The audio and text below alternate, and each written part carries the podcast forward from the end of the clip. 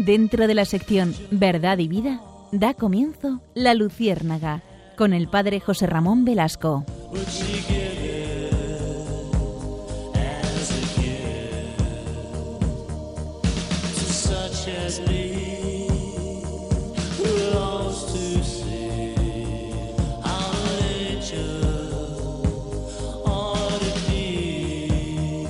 Corría el año de 1929. En Inglaterra, un agnóstico daba un paso esencial en su vida. Este agnóstico seguramente le sonará el libro, le sonará el nombre por los libros que ha escrito. Se llamaba C.S. Lewis o C.S. Lewis, dicen los, los ingleses. Le sonará el nombre porque seguramente ustedes habrán leído, habrán leído cosas sobre él. Como decía, en 1929 se convierte a la fe en un Dios. Comienza por ese paso, ese primer paso, y después continúa con ese movimiento de Oxford famoso y, esa relación con Tolkien que seguramente ustedes conocen, y, llega al cristianismo. No, al catolicismo, aunque sus ideas eran profundamente católicas, sino al anglicanismo, pero eh, Cristo para él supone el centro de su vida. Y si es Luis, un gran literato inglés, eh, construye una obra literaria preciosa en torno a las ideas fundamentales del cristianismo. Y hoy les traigo a, les traigo a colación eh, en esta anécdota histórica así es Luis porque mm, él escribió un libro que a mí me ayudó y me gustó especialmente. Ya sé que ustedes, que son grandes lectores, seguramente estarán con su lápiz y papel esperando que les diga el título del libro. El título del libro es Cartas del Diablo a su sobrino, que es un clásico de la literatura eh, cristiana, escrito por este hombre, por C.S. Luis, después de su conversión en 1931, y un libro en el que, en el que él va reflejando eh, pues, eh, cómo el demonio trata de tentarnos.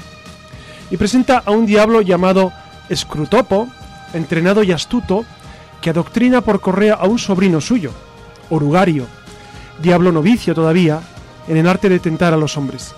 De esta forma, pone de manifiesto con perspicacia las diversas tentaciones contemporáneas que acechan al hombre. En el fondo, son las de siempre. En una carta se congratula Orugario, lleno de gozo, de que haya comenzado la Segunda Guerra Mundial, la Guerra Europea. Enseguida contesta a su tío, el, diablo anciano, y contesta con un tono muy moderado sobre estas alegrías le explica a su joven sobrino que a los demonios les conviene que la gente muera en costosos sanatorios, rodeados de médicos, enfermeras y amigos que mienten, prometiendo larga vida al agonizante. Incluso omiten llamar al sacerdote para que el enfermo no sospeche la verdad de su estado.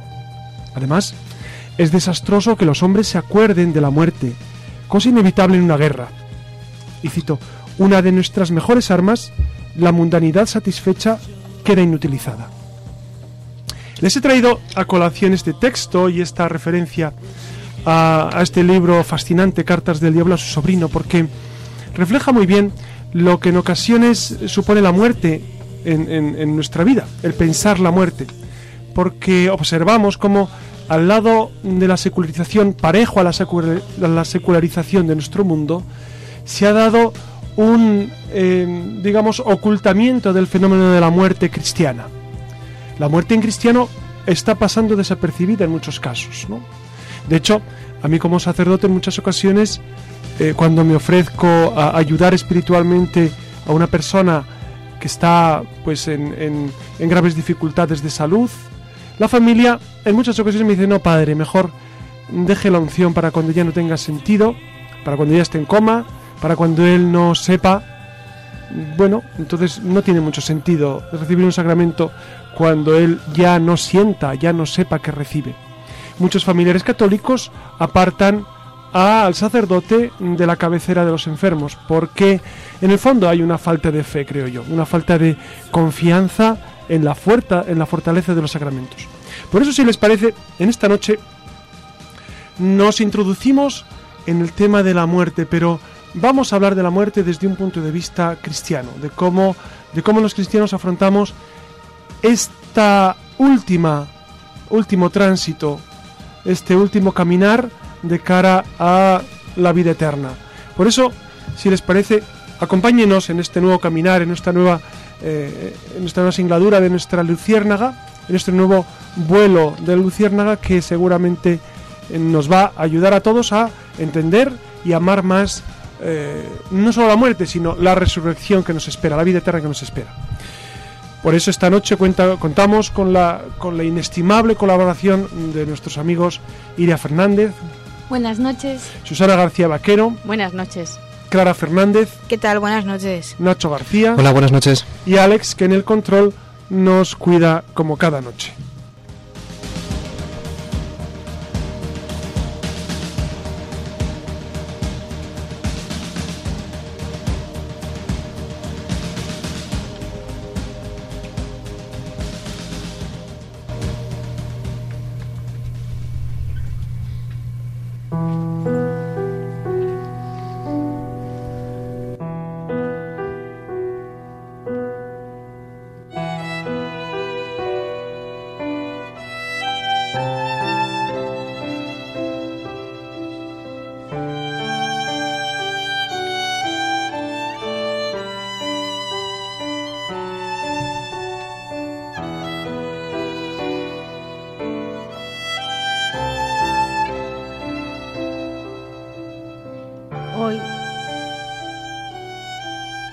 En un mundo iluminado por Dios, vamos a pasearnos por otras culturas y vamos a hablar de la muerte, pero vamos a verlo desde otra perspectiva, desde otras religiones y a los ritos funerarios que llevan a cabo en esas religiones.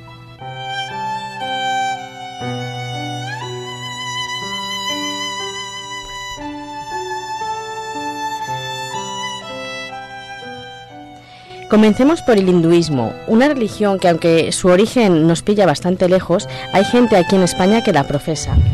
En otros de nuestros programas hablamos ya de esta religión, pero hoy queremos acercarnos al aspecto de la muerte. Para los hindúes, el final de la vida es el principio de la siguiente, pero no como lo entendemos nosotros, puesto que ellos creen en la reencarnación. Por lo tanto, el alma, dicen ellos, pasará por un proceso educativo de transmigración, por repetidos nacimientos y muertes cambiando de cuerpos, de personas o animales, dependiendo del karma. Después de esto, le espera una liberación final en la que se fundirá con la divinidad, divinidad o lo absoluto. Esta liberación es por tanto una fusión del alma con la divinidad.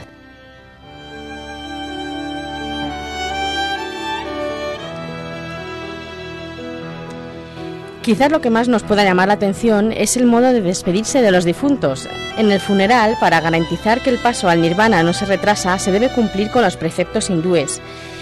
Apenas sucede la muerte, la, la familia cierra los ojos y la boca del fallecido y endereza sus brazos. La familia comenzará con sus oraciones tan pronto el cuerpo esté listo. Se podrá adornar el cuerpo con algunas joyas. Se coloca en una especie de camilla que cubren con pétalos, flores y telas de color naranja.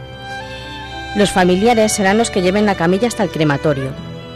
Se lavarán el río al difunto, pero siempre se mantendrán los pies apuntando hacia el sur. Para ellos es el camino a la muerte. Si quien ha fallecido es una mujer, entonces se designa al hijo pequeño o al marido para ser, para ser el que tiene que llevar a cabo la incineración. Si no, será el hijo mayor. La incineración sucede después del lavado en el río, el humo de las piras funerarias significa la liberación final de unas almas atormentadas por el ciclo terrenal de las reencarnaciones. La altura de la hoguera y el color del fuego revelan la casta del difunto. Los porteadores, encargados del ritual, recogen las cenizas y bajan otra vez hasta el río y las sumergen en el, la sumergen en el Ganges. Esto en cuanto al hinduismo. Eh, para acercarnos a otras religiones también, bueno, otras religiones o otros aspectos de cómo ven la muerte en otros en otras filosofías o religiones, vamos a hablar también del budismo, porque eh, si bien para nosotros eh, para conocer, para que tengamos un, un, aspecto diferente de otras culturas.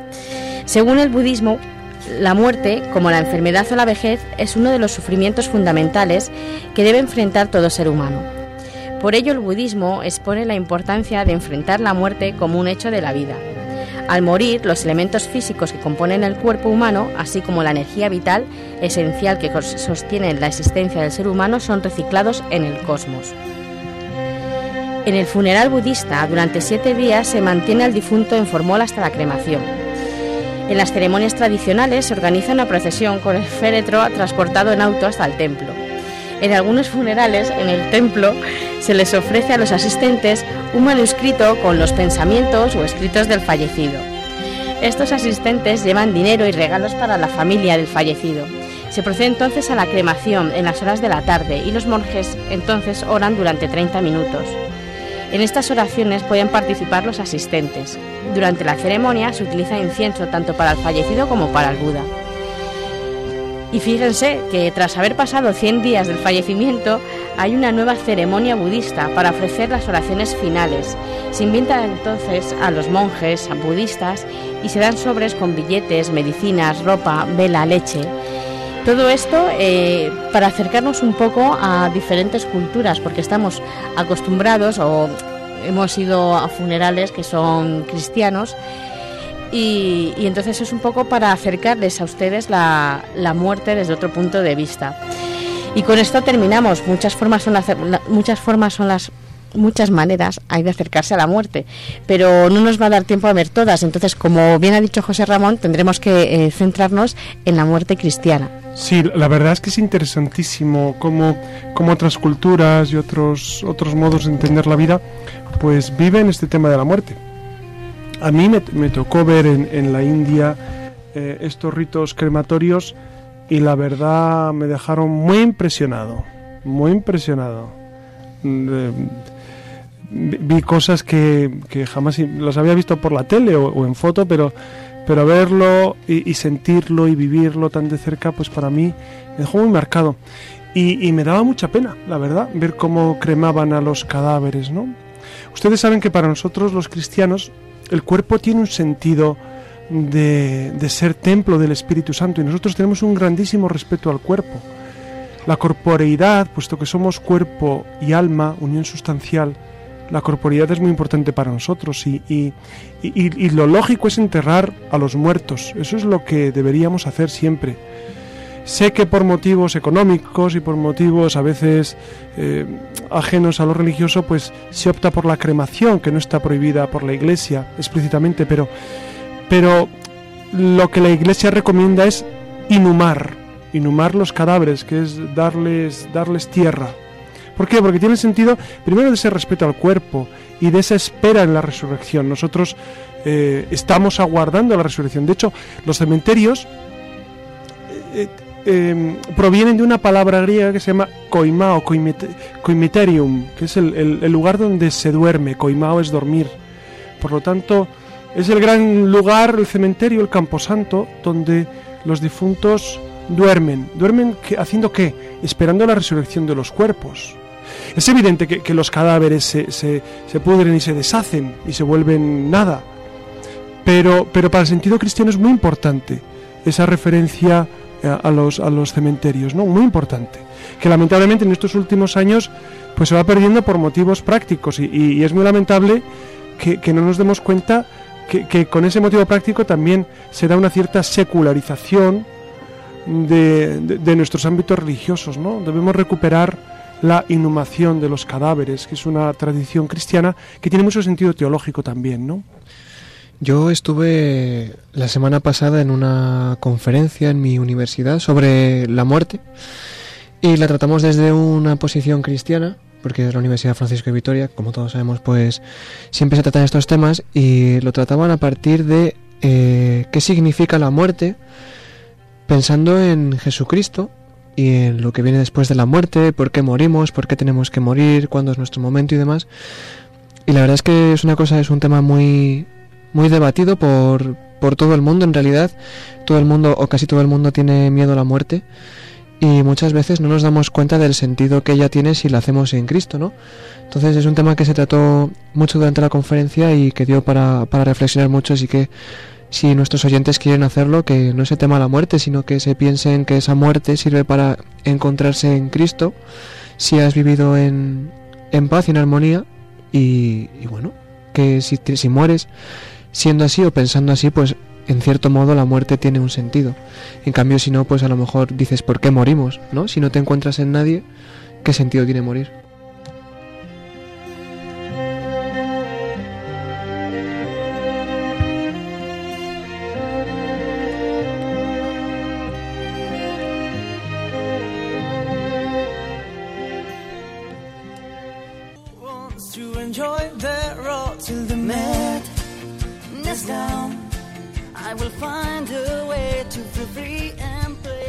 Escuchando al grupo Aurin con su canción Last Night on the Earth, que trata sobre todo aquello que necesitamos expresar y que por algún motivo no hemos tenido ocasión de hacerlo.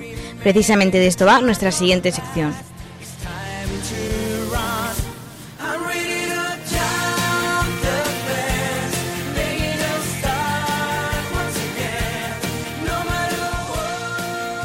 Muy buenas noches. Comenzamos Destellos en la Red, un apartado en el que queremos que seáis vosotros, los oyentes, los protagonistas en aquellos temas que más nos interesan y que están a la orden del día. Desde la Luciérnaga os invitamos a comentar, opinar y preguntar a través de la red todo aquello que os inquiete y sobre lo que necesitáis que os respondan, pues será el Padre José Ramón quien con sus respuestas ilumine vuestras dudas. Enseguida retomo el tema de la red. Antes me gustaría compartir con vosotros la, la, satánica devoción que tienen los mexicanos sobre la Santa Muerte. Se trata de una creencia de carácter pagano y la concepción de la Santa Muerte alejan a esta celebración de la fe pues la muerte recibe diversas peticiones de amor, así como también malas intenciones y de daño a terceros por parte de sus fieles. Por eso, diversas iglesias cristianas rechazan y condenan su veneración, considerándola diabólica y por lo tanto no puede considerarse santa, ya que carece de las características principales para ello. Además, es un culto que ve a la muerte como algo innegable en la vida, una ley natural que se tiene que aceptar. Para ellos, la muerte es un ser sufriente que recibe su poder de Dios, a quien obedece al ser esta un elemento indispensable para la vida. Incluso se han llegado a cometer delitos por este motivo. El 28 de marzo del 2012, por ejemplo, la policía de Sonora detuvo a ocho personas señaladas como responsables del asesinato de dos niños y una mujer, así como de utilizar su sangre en rituales relacionados con el culto a la muerte. Los mexicanos celebran el Día de los Muertos como un ritual católico mezclado con el folclore popular y la celebración de la misa católica es una parte esencial de esta fiesta que se lleva a cabo en dos días, en los que el 1 de noviembre es dedicado al alma de los niños y el 2 de noviembre a la de los adultos. El origen del Día de los Muertos tiene antecedentes relacionados con el mestizaje porque comprende rasgos culturales indígenas y españoles que al mezclarse dieron lugar a todos los ritos y ceremonias que se realizan alrededor de la festividad. Y ahora sí, queridos oyentes, pasamos a leer vuestras preguntas. Durante toda la semana nos habéis dejado opiniones y preguntas de todo tipo. Por ejemplo, por correo electrónico, Laura nos pregunta por qué la cultura mexicana venera la muerte y por qué la denominan como santa. Marta García quiere saber si el Día de los Difuntos y Halloween, aunque con diferencias, es al fin y al cabo lo mismo. Paco, por ejemplo, pregunta si, aunque para los mexicanos es una fiesta espiritual, no deja de ser algo pagano alejado de nuestras creencias. Alberto quiere saber por qué para los católicos el recuerdo a los seres queridos se llama el Día de los Santos Difuntos y para los mexicanos la Santa Muerte. Por último, vía Twitter, Pródigo, uno de nuestros seguidores, nos ha dejado su opinión. Comenta que si la muerte es una consecuencia de nuestro pecado, adorar a la Santa Muerte sería algo demencial y diabólico. José Ramón, ¿qué nos puedes decir sobre las preguntas de nuestros oyentes? Bueno, en cuanto a la religiosidad en, en México y en general en América, yo lo que he observado es que se da un gran sincretismo en, sus creencias y mm, aunan eh, religiones de los de los amerindios, de, las pues de los mayas, aztecas, etcétera, que vivían en, México y los olmecas que vivían antes de los de que llegaran los los evangelizadores cristianos, unen esas creencias antiguas con el cristianismo. Y en ocasiones hacen una amalgama eh, a veces es curiosa, pero a veces muy peligrosa y muy desviada de lo que la tradición de la Iglesia nos, muestra.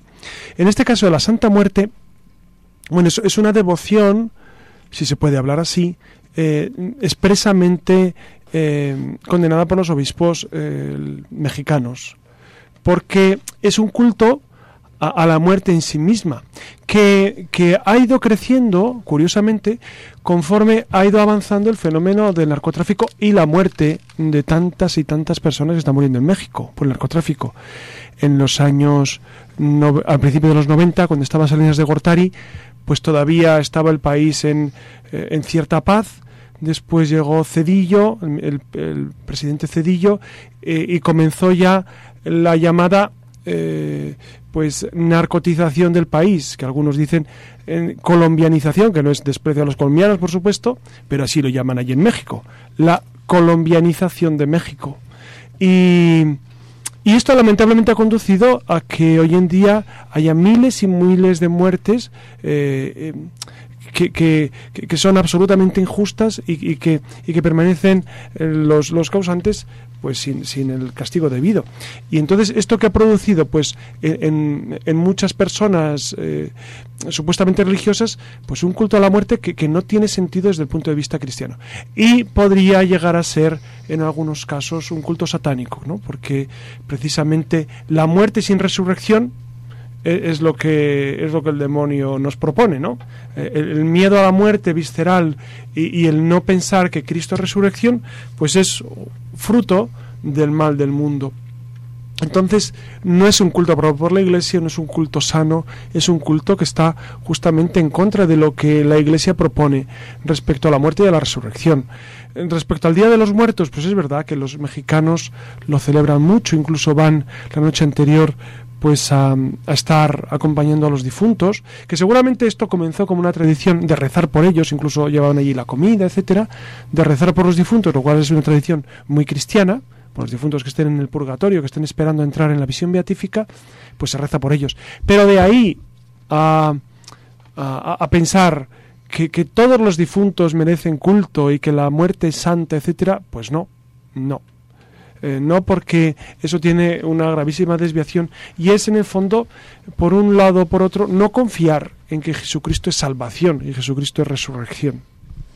Pues muchas gracias por tus respuestas. Y ahora os dejo planteado el tema del próximo programa, el Monacato. Así que abrimos hashtag Monacato Luciérnaga para que, pues como ya sabéis, empecéis a interactuar con nosotros a través de nuestra cuenta de Twitter, arroba la Luciérnaga RM. También podéis escribirnos un email a la luciérnaga.radiomaría.es o si lo preferís dejarnos un comentario en el blog del programa la luciérnaga.radiomaría.blogspot.com. Ya sabéis que os esperamos en la red.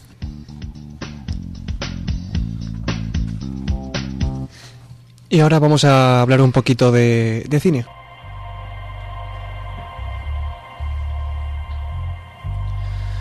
Y hoy para hablar de, de, la muerte os he traído un especial sobre Paco del Todo, Francisco, Francisco del Toro, que es mexicano y que ha hecho dos, dos películas eh, relacionadas con, con la muerte cristiana. La primera de ellas es Hades, Vida después de la muerte, que es una película mexicana de género cristiano del año 1993, protagonizada por Raúl Araiza, Omar Fierro y Patricia Rivera, y fue dirigida, como ya hemos dicho, por Paco del Toro, quien trabajó también como productor de la misma. Eh, la película trata sobre dos amigos, Carlos y Adriana, y de una tercera persona que, que se llama Pablo. Entonces, eh, Pablo les intenta gastar una broma a Carlos y Adriana y cuando se dan cuenta de esta broma, por la culpa, eh, Pablo se suicida, ¿vale? Entonces, a partir de ese momento, pues Adriana se piensa que es culpa suya porque ha sido la que la ha descubierto y piensa que es mmm, su culpa que su amigo se haya suicidado. Entonces decide acercarse a Dios y a la Biblia. Entonces, eh, bueno, hay varias escenas en el que baja de una camioneta, parece que tiene visiones y demás. Y por otro lado, no es una película muy realista, por lo que he leído, porque hay algunas escenas en las que, por ejemplo, el amigo eh, es atacado varias veces de una manera violenta por espíritus del infierno y demás. Entonces el amigo, pues al final, como es atacado todo el rato por espíritus, acaba atormentado el resto de sus días en una metáfora de lo que es el infierno. Y bueno, es la lucha interna que tiene por intentar acercarse a Dios, pero eh, no es posible por el ataque de, estos bichitos. Y la siguiente película, que fue estrenada en septiembre del 2007, también está dirigida por Paco del Toro y se llama La Santa Muerte. Que esta está más relacionada hacia eh, ritos satánicos, hacia ritos eh, relacionados con la Santa Muerte. Eh, que son tres historias que están entrelazadas, lo que pasa que tienen un, un, trágico final, porque como sabéis que, bueno, siempre que se hacen los típicos juegos de, de, la Ouija y demás, pues al final tiene consecuencias negativas y bueno, estas tres personas, pues una de ellas acaba de engañar, acaba engañando al marido porque se lo recomienda la Santa Muerte. Y bueno, hay que decir que está protagonizada por Anthony Hopkins y Robert Fosworth. Y en realidad eh, se llevó a la televisión después de, llevarla al cine y bueno, que fue muy criticada por la sociedad porque decía que era demasiado dramática y que bueno, que no que realmente no, no reflejaba la realidad de, de este asunto y que es un drama pues para toda la familia donde narra la vida de, de los dos servidores de dos valientes que se hacen llamar siervos de Dios. Y bueno, la verdad es que hay millones de películas sobre, sobre la muerte de los cristianos, todas muy raras, he de decirlo. Las dos que hemos dicho están en YouTube, por si, por si los, nuestros oyentes quieren verlas. El título es La Santa Muerte y Hades, ¿no? La Santa Muerte y la primera es la de Hades. Hades, Vida después de la muerte. Están las dos en YouTube, eh, se encuentran sin ningún problema y nada, pues si quieren ver lo curiosas que son estas películas mexicanas, pues les invitamos desde aquí a verlas. Sí, realmente. También invitamos a que nos dejen los comentarios Sí, cuando la si vean. les ha gustado, qué les ha parecido y demás, pues en las redes, pues ahí nos tienen. Realmente sobre la muerte es verdad que hay muchas, mucha filmografía, pero quizás eh, de, de este, de esta impronta cristiana, pues falta, eh, faltan algunos. eh, Cotelo, yo creo que hizo, hizo una película sobre este tema, ¿no?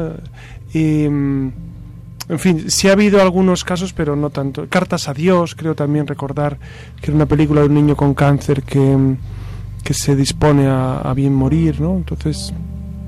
Sí, son, son películas que muy recomendables porque hacen pensar mucho sobre el fenómeno de la muerte.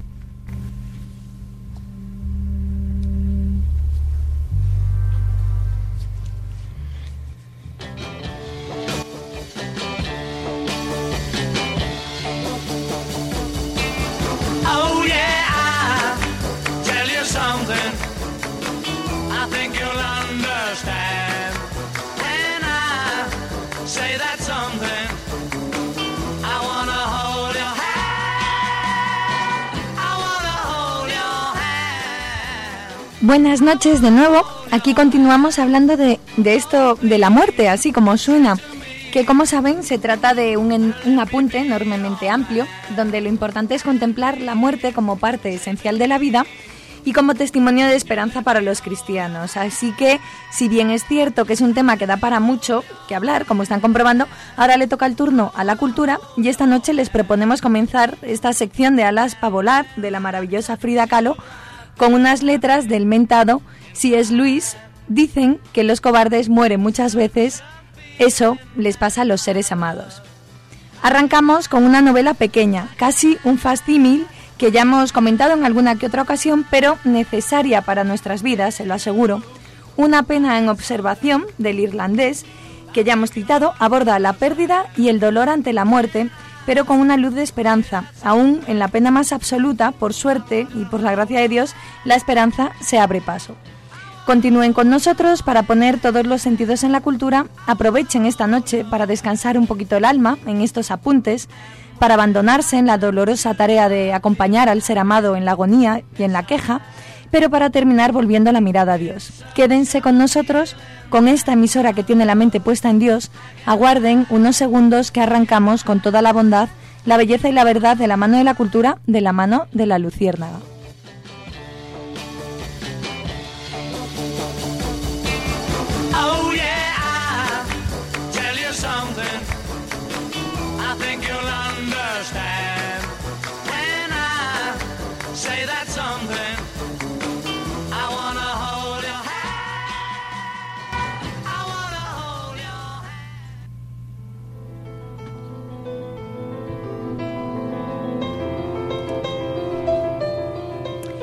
Y esta noche vamos a cambiar un poquito el formato de esta sección. Pensando en la obra, una pena en observación, uno se da cuenta que, que es mejor que sea el propio si es Luis el que hable, pues todo lo que yo les pueda señalar se quedará nada a su lado. Así que esta noche les vamos a, le vamos a escuchar a él, sobre todo. Pequeños fragmentos se irán intercalando en la voz del padre José Ramón para que degusten esta joya literaria y para que el aliento del escritor se cuele por la radio, llegue hasta sus hogares, descanse con ustedes y de alguna manera les persiga.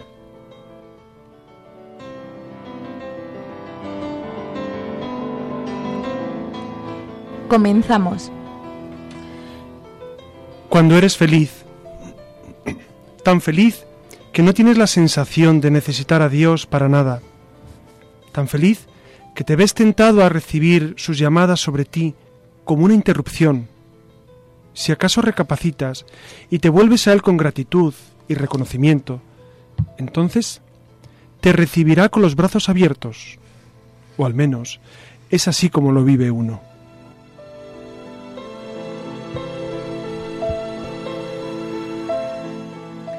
C.S. Nació en Belfast en 1898 y murió a mediados del siglo pasado.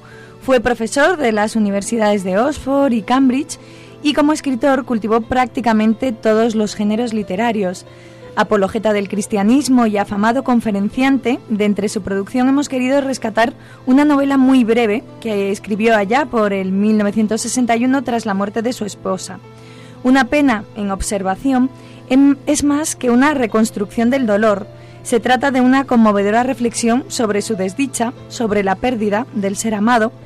Puede que alguno de ustedes conozcan la obra por la película que lleva el título de Tierras de, Penumbra, protagonizada por Anthony Hopkins.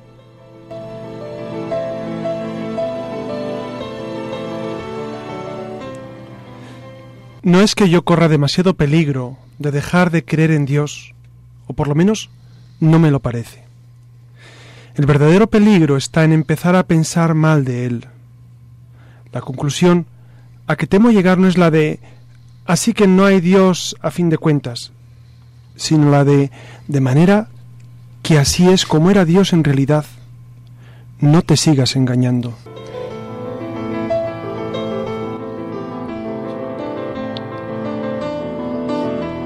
El argumento de esta novelita es el siguiente. En 1952, la poetisa norteamericana Helen Joy apareció en la vida del cincuentón C.S. Lewis, católico, soltero y eminentemente hombre de letras británico. Por aquel entonces, Helen sentía una gran admiración por Lewis, al que solo conocía de leer sus obras y por un escaso intercambio epistolar. De aquel encuentro personal surgió el amor, al que el ya maduro escritor se entregó con entusiasmo. Pero la dicha duró poco. Helen enfermó de cáncer y murió, dejando al británico sumido en el dolor. Nunca se encuentra uno precisamente con el cáncer o la guerra o la infelicidad, ni tampoco con la felicidad. Solamente se encuentra uno con cada hora o cada momento que llegan. Con toda clase de altibajos, cantidad de manchas feas en nuestros mejores ratos y de manchas bonitas en los peores. No abarcamos nunca el impacto total de lo que llamamos la cosa en sí misma pero es que nos equivocamos al llamarla así. La cosa en sí misma consiste simplemente en todos esos altibajos. El resto no pasa de ser un nombre o una idea. Es increíble cuánta felicidad y hasta cuánta diversión vivimos a veces juntos, incluso después de que toda esperanza se había desvanecido. Qué largo y tendido. Qué serenamente con cuánto provecho llegamos a hablar de aquella única noche estrechamente unidos.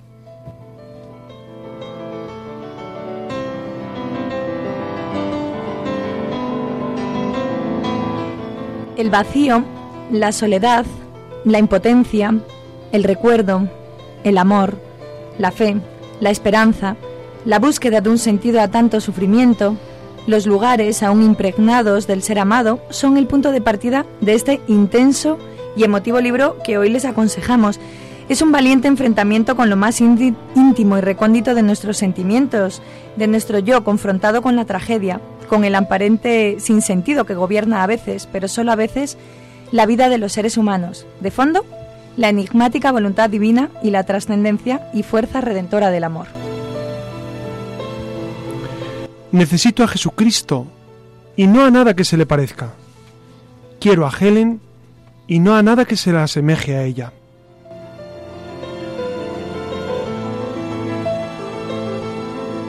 Si se han quedado con ganas de saber más sobre C.S. Luis y su pena en observación, ya están tardando. Les invito, les invitamos desde la Luciérnaga a que esta novelita sencillita, dura pero necesaria, la degusten y la hagan suya.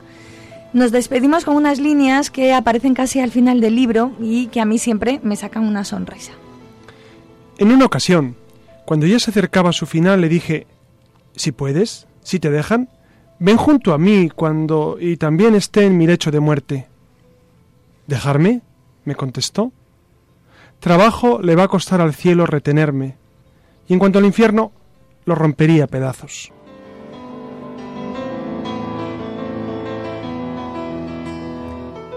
Nada más por hoy, en materia al menos de literatura, ahora llega, ya saben, el padre José Ramón Velasco. Nos volvemos a encontrar con más letras y con más arte, con más cultura en el próximo programa de La Luciérnaga.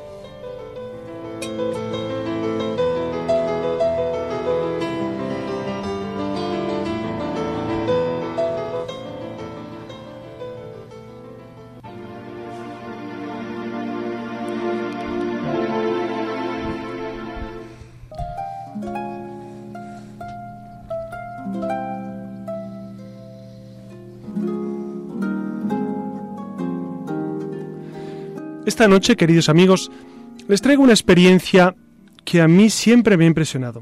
He visitado en varias ocasiones el castillo de Javier, en Navarra, y allí siempre me ha impresionado dos cosas.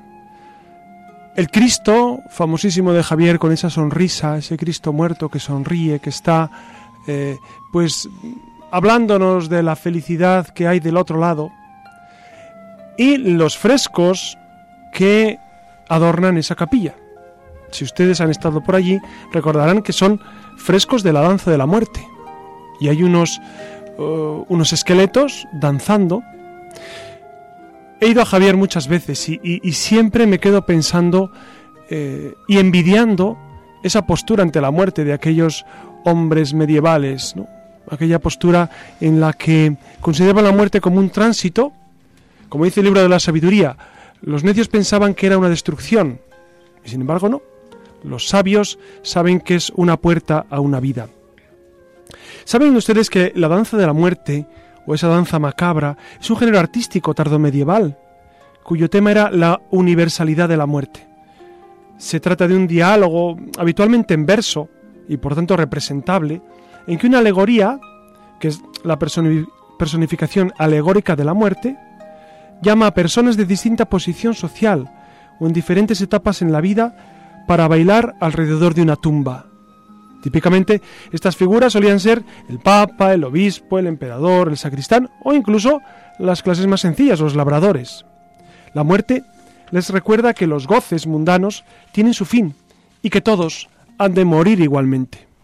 Se cree que las danzas macabras eran de hecho bailadas y representadas teatralmente en el siglo XIV.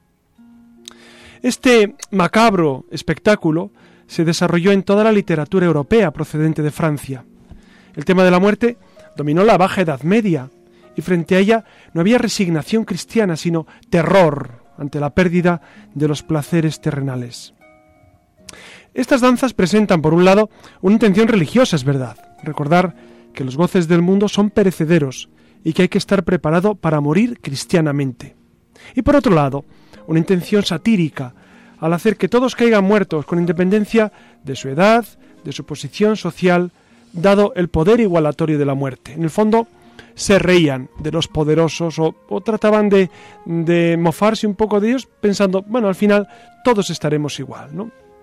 También tuvo su expresión artística eh, en, en grabados, en grabados que hicieron especialmente pintores holandeses como Holbein el Viejo, y otros caricaturistas en el siglo XIX también volvieron a retomar este, este tema con tono satírico. La danza general de la muerte, escrita en castellano, se conserva en el manuscrito de la biblioteca del Escorial y fue compuesta a inicios del siglo XV. Quizá no les suene demasiado famosa, pero si ya les hablo de las coplas a la muerte de su padre, ¿verdad que ustedes recuerdan a Jorge Manrique? ¿Verdad que ustedes incluso sabrían eh, de memoria alguno de los párrafos? Recuerde el alma dormida, avive el seso, despierte, cómo se pasa la vida, cómo se viene la muerte, tan callando. Como a nuestro parecer, cualquier, cualquier tiempo pasado fue mejor. Siempre pensamos que el tiempo pasado fue mejor. Bueno, pues esta idea que el hombre medieval vivía, también hoy, curiosamente, volvemos a repensarla y a quedarnos admirados ante esa postura tan, tan recia, tan cristiana ante la muerte, el pensar, bueno, al final que es nuestra vida, los ríos que van a morir al mar. ¿Y quién es el mar? Dios. Dios que nos espera del otro lado. En ocasiones cuando eh, preguntamos en los funerales o, o- estamos en un tanatorio, cuesta dar el pésame a una, a una persona que ha perdido un familiar, ¿verdad? cuesta, y a un sacerdote también nos cuesta eh, pronunciar palabras que sabemos que, que, mm, las personas a veces no están receptivas en esos momentos. Pero a mí me ha tocado en ocasiones observar cómo los familiares cuando se saludan y se preguntan dónde ha ido, pues algunos encogen los hombros, cristianos encogen los hombros, yo me quedo un poco sorprendido. ¿Cómo que encogemos los hombros cuando nos preguntan dónde ha ido el difunto? Los cristianos no encogemos los hombros ante esa pregunta. Los cristianos tenemos la certeza de que existe Dios, de que Dios está esperando del otro lado, de que ese Dios en la visión beatífica nos, nos aguarda, o bien Dios como purificación, o Dios para quienes no quieren estar con Él eternamente. Por lo tanto, la muerte es un paso, es una puerta, es un, eh, eh, es un tránsito necesario, obligatorio, cruel, cruel para los que no nos hemos muerto todavía. Pero los que han pasado ya de este mundo al Padre, pues es evidente que lo ven de otra, con otra perspectiva. Muchas veces me pregunto, yo, yo tengo familiares muertos, como su- todos ustedes, supongo, ¿no? Y, y muchas veces me pregunto cuando estudio, cuando tengo que, que hablar en clase sobre algún tema de filosofía o de, algo, o de historia o de lo que sea, digo, qué bien sabrá esto mi madre. Mi madre que está con Dios, estoy convencido, qué bien se lo sabrá ella, ¿no? Ella que admiraba la cultura de otros, digo, pues ahora es quien sabe, quien sabe es ella y no yo, porque está viendo a Dios cara a cara, por lo menos eh, eh, rezo por ella todos los días para que así sea. Piensen ustedes que al final el encuentro con Dios es descubrir la luz de nuestra vida y es necesario pensar y repensar mucho la muerte. San Ignacio de Loyola, este gran santo, nos invitaba a que cada día, antes de dormir, recordemos las verdades eternas, las verdades esenciales. La muerte, el juicio, la vida eterna. ¿Por qué? Porque este rememorar nuestro futuro nos hace vivir mejor el presente, nos hace personas más libres. Cuando sabes que todas tus riquezas se las lleva la parca, cuando sabes que tu vida es un hilo que una hilandera al final cortará, ¿no? Recuerden ustedes el famoso cuadro de Velázquez de las hilanderas. Cuando descubres que otros a tu lado eh, fallecen a veces de manera tan eh, repentina, uno piensa, bueno, pues cuando me toque a mí, ojalá, como decía Machado, el Señor me encuentre ligero de equipaje, casi desnudo como los hijos de la mar. San Francisco de Asís murió así, murió postrado en tierra, desnudo, con su habitillo viejo, raído, porque desnudo venimos del seno de nuestra madre y desnudos volvemos a la tierra. Por eso eh, la muerte es tan igualadora y la muerte es tan, eh, tan propia nuestra, tan cercana, tan querida incluso, ¿no? San Francisco de Asís llegó a llamarla hermana muerte, hermana muerte. Eso no quita que a veces sintamos, como hemos citado antes, un cierto miedo ante la muerte. Recuerden que Jesucristo en Getsemaní decía, siento temor ante la muerte, ¿no? Y sudaba como gruesa- gruesas gotas de sangre. Ese fenómeno que se llama hematohidrosis es producida por un colapso psicológico brutal en el individuo. Se da en personas que están sufriendo moralmente lo indecible y Jesucristo lo padecía en Getsemaní por el pecado de toda la humanidad y por el futuro que le esperaba eh, en pocas horas, los dolores más atroces. Por eso la muerte la afrontamos con respeto, pero con infinita confianza en el Señor.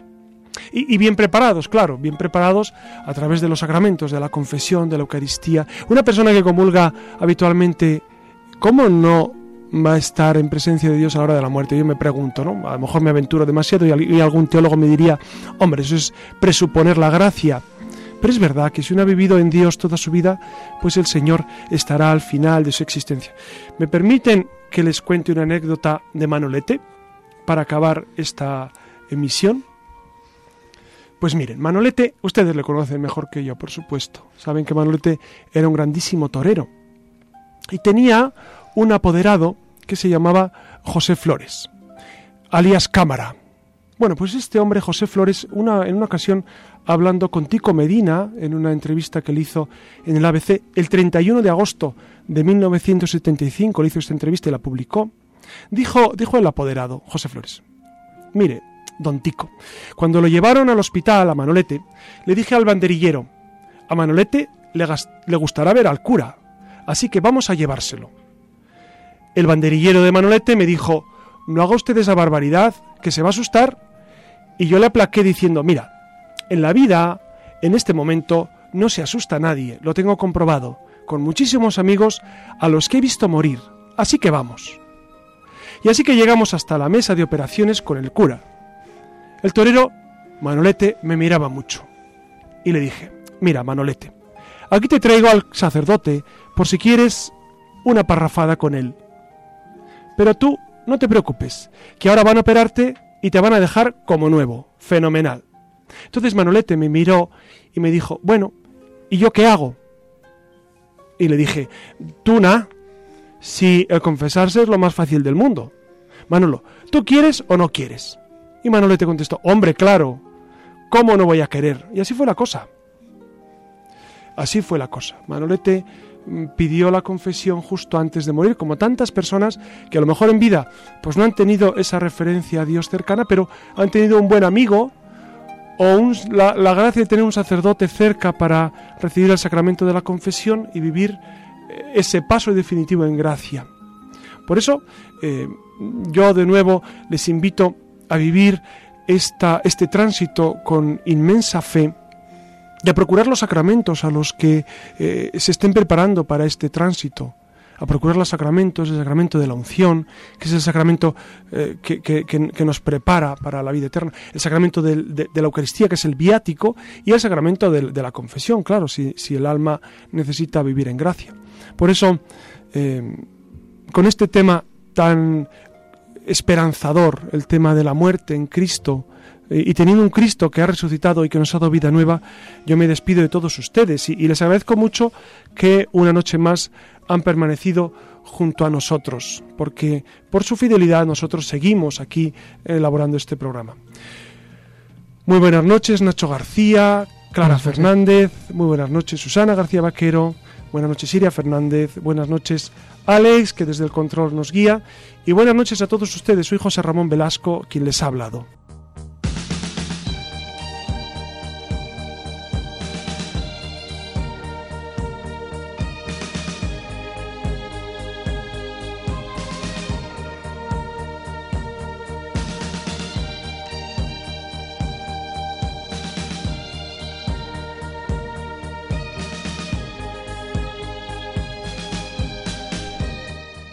Finaliza en Radio María La Luciérnaga con el padre José Ramón Velasco y dentro de la sección Verdad y Vida.